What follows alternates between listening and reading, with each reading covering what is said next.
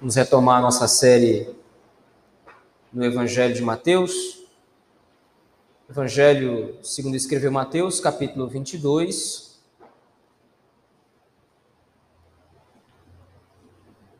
Do versículo 23 ao 33.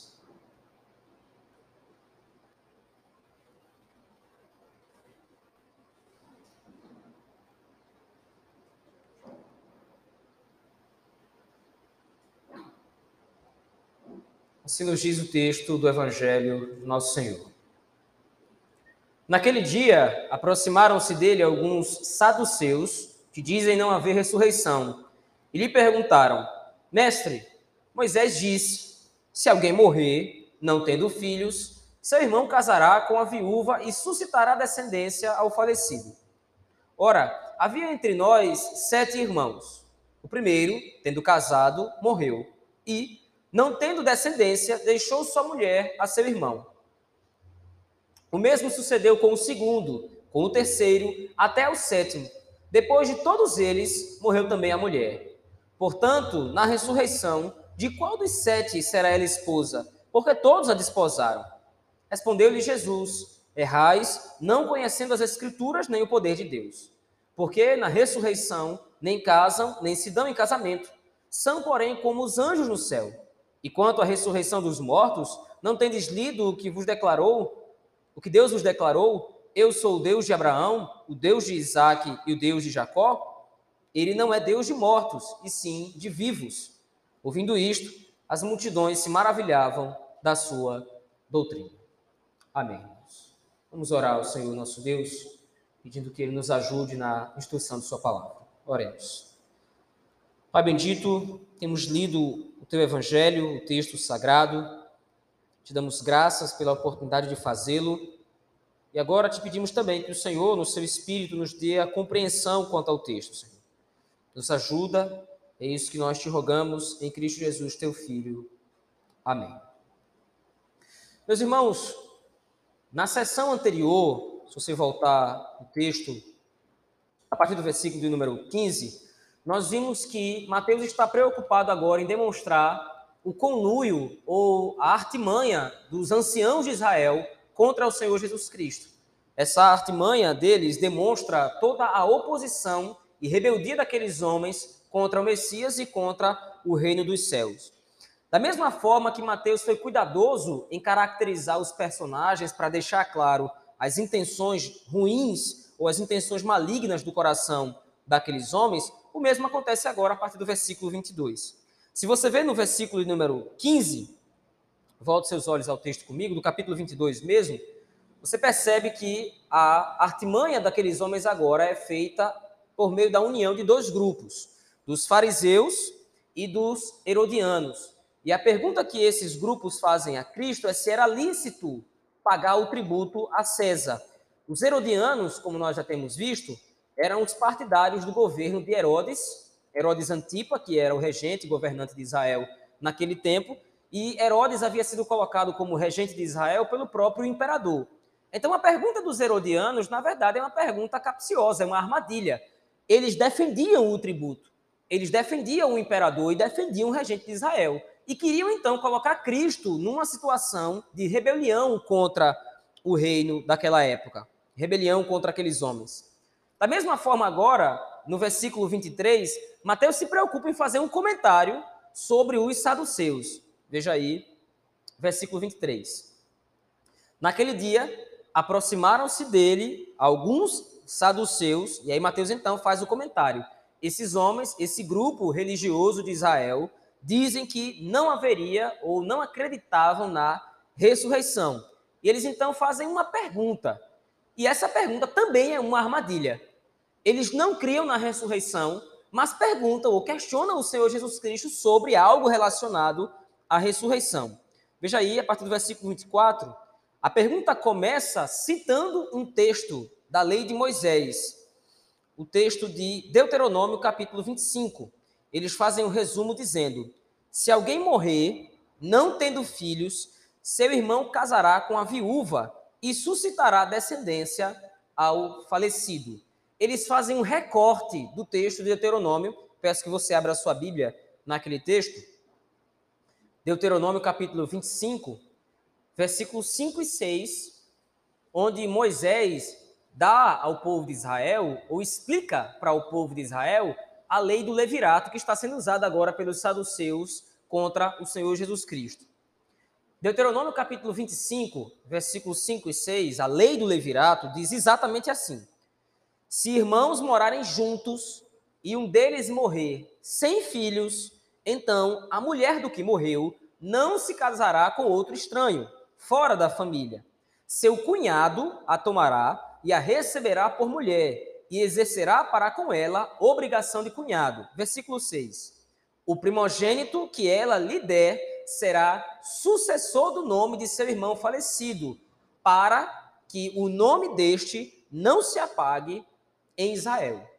O espírito ou o objetivo da lei do levirato era muito simples. Se alguém, se um homem tivesse um irmão e esse homem morresse sem ter filhos, então, o seu irmão deveria casar com a sua ex-esposa ou com a esposa do falecido, e o primeiro filho desse casamento levaria o nome do irmão que morreu, para que o seu nome não fosse apagado da linhagem de Israel, porque a linhagem de Israel, ou ter o seu nome na linhagem de Israel, demonstrava a fé na salvação do Senhor e na própria ressurreição. Então, a lei do levirato era uma forma de demonstração da fé no Senhor, de que o Senhor de fato ressuscitaria a pessoa que tinha morrido. Isto é, o nome da pessoa que morreu não seria apagado, porque ela tem fé no Senhor e essa fé era representada pelo cumprimento da lei do levirato, quando o primeiro filho do casamento do irmão do falecido com a sua ex-mulher nascia e recebia o seu nome. Os saduceus, lá no capítulo 22 do Evangelho de Mateus, estão ignorando o verdadeiro conteúdo da lei. Eles não estão preocupados com a ressurreição, como o próprio texto diz, eles não acreditam nela. Eles não estão preocupados com a correta interpretação da lei de Moisés e nem estão preocupados com a aplicação dessa lei. Alguns comentaristas dizem que essa situação que supostamente os fariseus, aliás, os saduceus, colocam aqui, é uma situação hipotética. Isso não aconteceu de fato. Mas o que importa é que aqueles homens só estão usando a lei de Moisés como pretexto para tentar apanhar Cristo em algum erro. A ideia dos saduceus aqui é colocar Cristo contra a lei de Moisés. No capítulo 22, do versículo 15 que nós lemos até o versículo 22, quando Mateus vai registrar o questionamento dos fariseus e dos herodianos, Mateus estava preocupado em demonstrar que os ímpios armam um conluio, eles estão preocupados em, de alguma, de alguma forma, se rebelar contra o reino dos céus. Mateus agora está expandindo essa compreensão para demonstrar por que é que os ímpios se voltam contra o Senhor.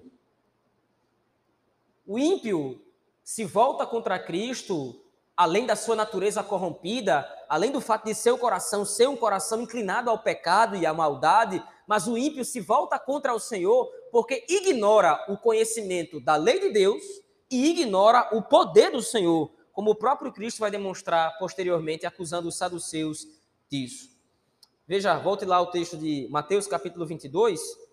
Depois de eles terem apresentado a lei de Moisés, citando erroneamente o texto do capítulo 25, versículo 5 do texto de Deuteronômio, ele diz, então, os saduceus propõem a questão. Havia um homem que era casado com sua mulher, esse homem morre, mas esse homem tinha um irmão. E então o irmão agora se vê obrigado a cumprir a lei do levirato. E ele casa com a mulher do irmão falecido. Só que esse homem também morre, e assim acontece com os sete irmãos daquele primeiro homem que morreu. E no final, a própria mulher morre. A pergunta dos saduceus é simples. Na ressurreição, ora, eles não criam na ressurreição, mas eles agora querem dizer: na ressurreição, portanto, de qual dos sete será ela esposa? Porque todos a desposaram. E então o Senhor Jesus Cristo responde no versículo 29: Errais, não conhecendo as Escrituras, nem o poder de Deus os saduceus estavam com a mente tão concentrada em tentar apanhar o Senhor Jesus Cristo em algum erro, que eles mesmos estavam interpretando erroneamente a própria lei de Moisés. Os fariseus, os saduceus, os herodianos, todos esses partidos com os quais Cristo está lidando nesse texto eram homens que aparentemente guardavam a lei de Moisés. Mas agora eles estão ignorando completamente o texto. A lei do levirato nunca foi uma lei que garantia, de repente, a permanência do homem no seu estado natural. Cristo não está preocupado em responder para os saduceus aqui se na ressurreição dos mortos nós vamos nos casar ou não. Até porque essa é uma dúvida muito constante nossa. Que é que vai acontecer com o homem quando ele ressuscitar? Será que nós vamos nos casar novamente? Será que nós teremos filhos? O texto não fala sobre isso. O que o texto está abordando é a lei do levirato e como a lei do levirato expunha a necessidade de que, tendo alguém morrido, o seu nome permanecesse na linhagem de Israel para demonstrar a sua fé no Senhor. Abra sua Bíblia, por favor, no Evangelho de Lucas, no capítulo 20. A partir do versículo 27, Lucas narra a mesma cena, o mesmo questionamento dos saduceus, mas Lucas faz alguns comentários adicionais que podem nos ajudar a compreender melhor essa questão. Do versículo 27 ao versículo 33, a narrativa de Lucas e Mateus é praticamente a mesma. Mas no versículo 24, no versículo 34, a resposta de Cristo, segundo escreve Lucas, é um pouco diferente. Veja aí, Lucas capítulo 20, a partir do versículo 34. Então lhes acrescentou Jesus: Os filhos deste mundo, isto é, nós que estamos aqui agora, os filhos deste mundo casam-se e dão-se em casamento.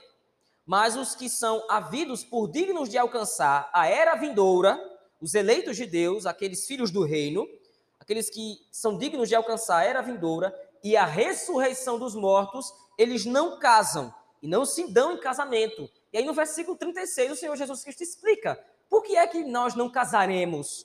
Ou por que é que os filhos do reino não se casam? Porque não pode mais morrer.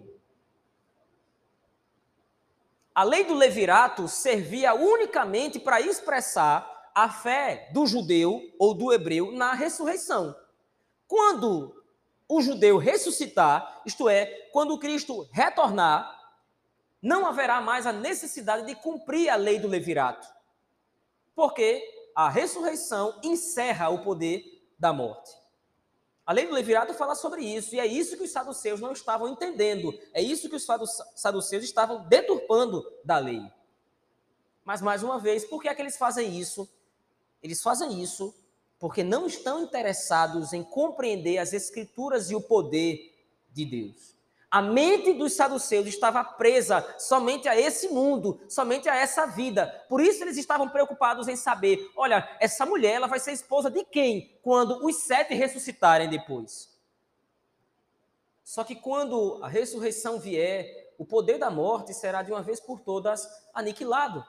Não haverá mais a necessidade, como o próprio Cristo inaugura na nova aliança, não há mais a necessidade de cumprir a lei do levirato e aí Cristo, volto lá para o texto de Mateus, o próprio Cristo cita um exemplo de como a fé na ressurreição, ela sempre foi algo claro desde o Antigo Testamento. Quando o próprio Cristo agora, no versículo 31 do capítulo 22 de Mateus, fala sobre a ressurreição e não mais sobre a lei do levirato. E quanto à ressurreição dos mortos, Cristo diz: Não tendes lido o que Deus vos declarou? Eu sou o Deus de Abraão, o Deus de Isaac e o Deus de Jacó. Antes do estabelecimento, antes da publicação da lei do levirato por Moisés, lá em Deuteronômio 25, Abraão, Isaac e Jacó já acreditavam na ressurreição dos mortos.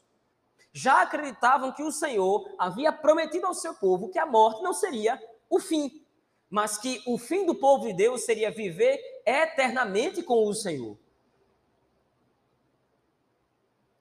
Na ressurreição, não haverá necessidade, segundo esse texto, de que a lei do levirato seja cumprida, porque o povo de Deus não precisará mais temer que o seu nome seja apagado da linhagem de Israel. O Senhor mesmo se comprometeu em cumprir a sua promessa de que o seu povo viveria para sempre, de que o seu povo estaria com ele para sempre. Mas os ímpios, no caso representado aqui pelos fariseus, ignoram isso.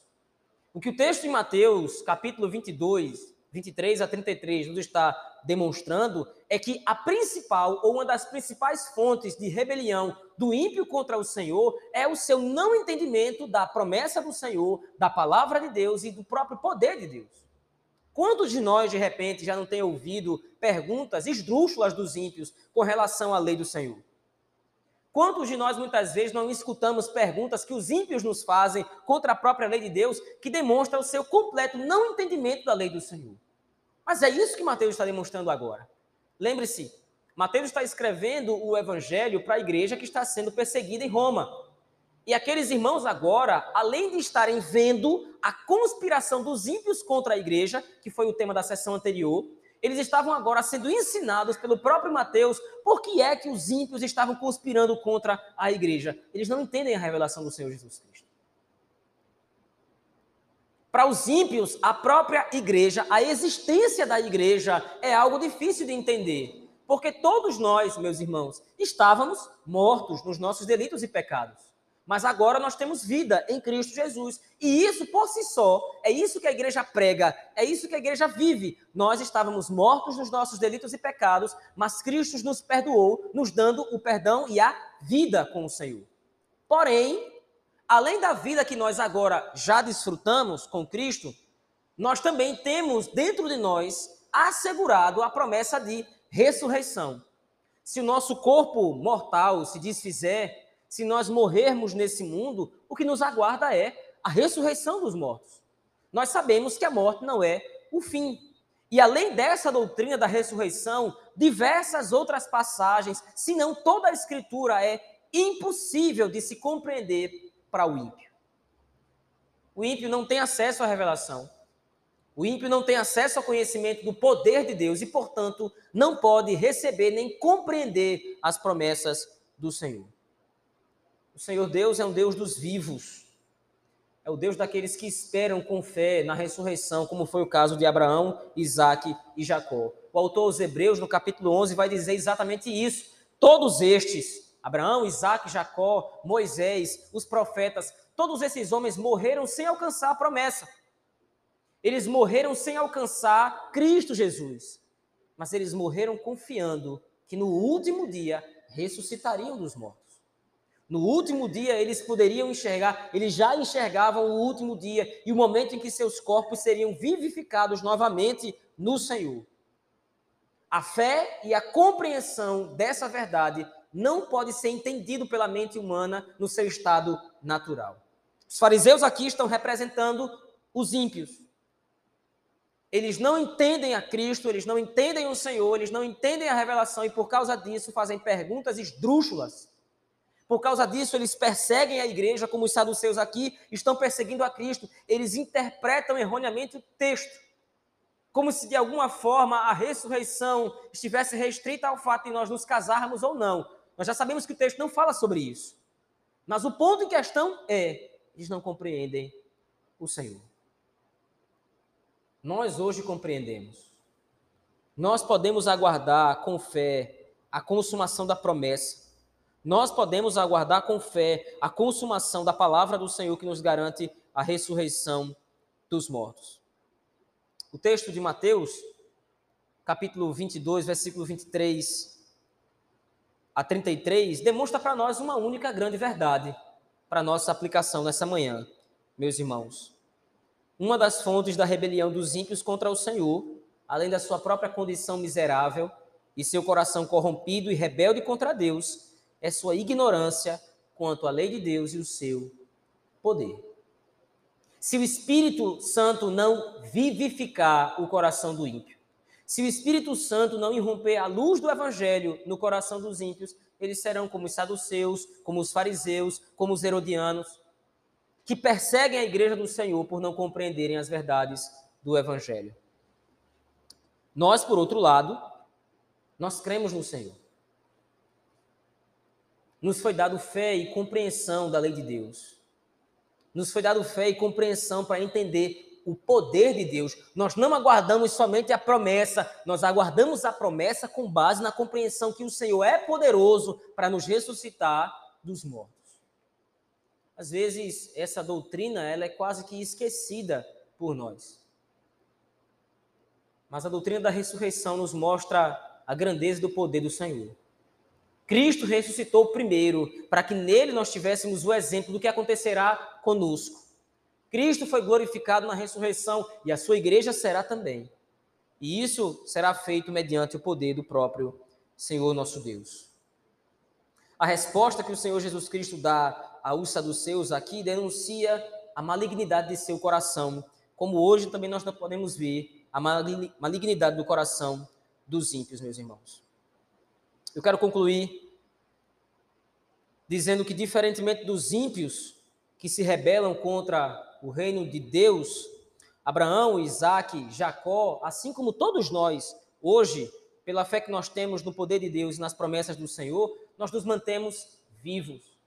Mesmo que nós morramos no nosso corpo mortal, mesmo que essa carne mortal se desfaça, nós continuaremos vivos pela fé no Senhor.